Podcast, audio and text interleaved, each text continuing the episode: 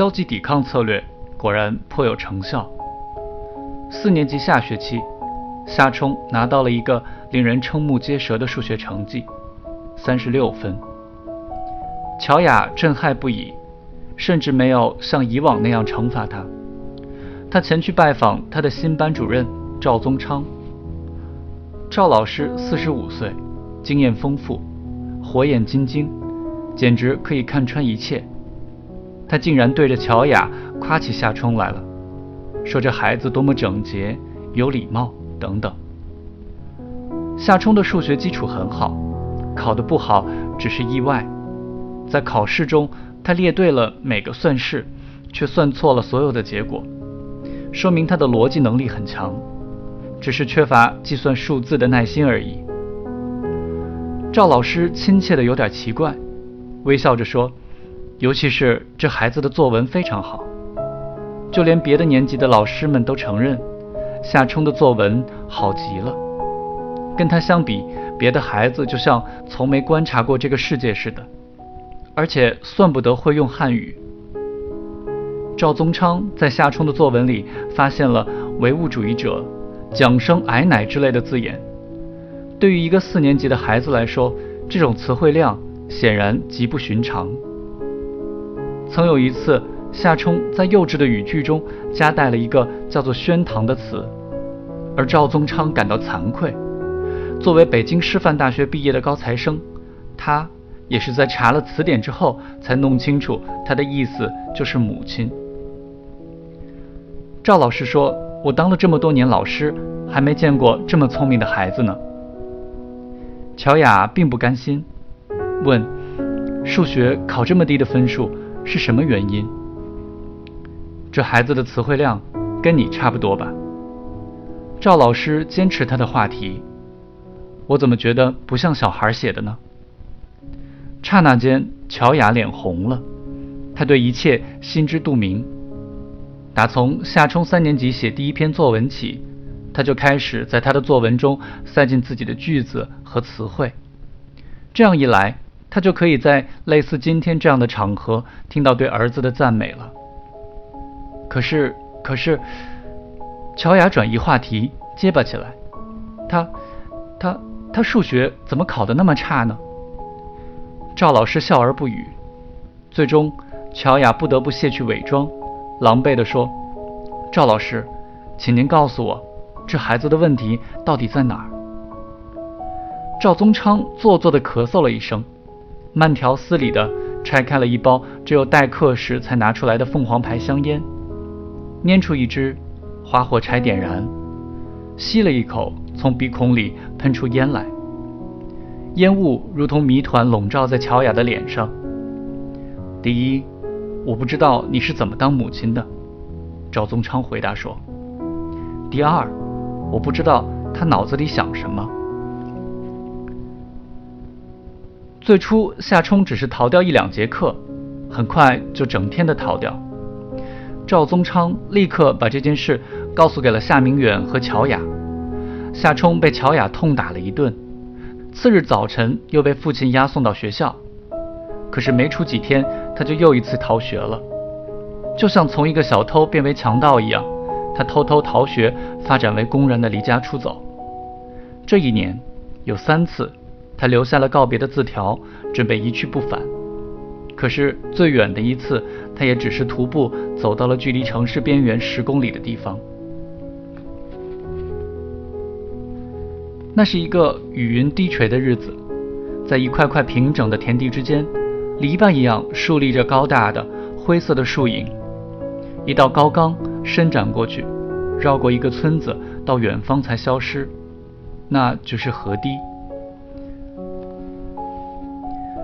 夏冲穿过一片花生田，爬上了河堤。他望着浑浊的河水，想到这世上的一切无不如流水一般稍纵即逝，茫然若失。河道一侧的荒野上有一处。长满了蒲草的池塘，远远地摇曳着几排杨树。除了微风吹过蒲草的叹息，四下里声息皆无。夏冲在岸边睡了半个小时，醒来时感觉就像睡了几个月。这时他听到了泼溅声，原来是一群小鸭子，正在一只大花鸭子的带领下在池塘里求水。夏冲盯着它们的绒毛，听着嘎嘎的叫声。一只小鸭子突然翻了个身，消失了，似乎溺水了。他担心起来，可是它只是在游戏，旋即浮出了水面。夏冲心里涌起柔情，心脏变得像果冻一般柔软和容易颤抖了。有两次他是走投无路，不得不自己回家的；另外一次是被捉回来的。第一次主动回家是在深夜里，他沮丧不已，犹豫着站在门外，伤感地设想着爸爸妈妈一见到他便又惊又喜，与他抱头痛哭的场面。可是真相总是与设想相反，门打开时，痛哭的是平日里最蛮不讲理的夏冰，父母则大吼大叫。甚至根本不想压抑怒火，他俩早已下定决心对他严惩不贷，绝不姑息。他为什么逃学呢？这成了一个谜，令乔雅百思不得其解。他没有想到答案很可能是简单的，他已经把他变成了另一个他，一个自我冲突的复制品。他自己就一直在袁石城的生活中逃着学。在夏冲被捉回来的那次，家族里派出了好几支搜索队。乔芳和图门江街的一个十八岁的邻居小白组成了其中的一支。他们在火车站发现了夏冲，像这里的很多男孩一样，小白头脑简单，力大无穷。他悄无声息地从背后接近夏冲，猛然把他摔倒在布满痰迹的水泥地上，凶狠地拧住他的胳膊。夏冲疼痛地哀叫着，抬头看见了乔芳，过分的愤怒顿时释放了他心中的恶魔。你还抓我？他怒吼说：“你忘了他们怎么抓你的？”乔芳想打他，但是又停了手。他变得非常古怪。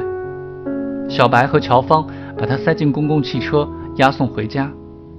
路上，乔芳看着窗外，肩膀抖动，像个真正的女人似的流着眼泪。这年秋天，另一种眼泪也流淌在另一个年龄差不多的女孩的脸上。夏冲的堂姐，夏明宪的女儿夏露，无言地哭泣着，死了。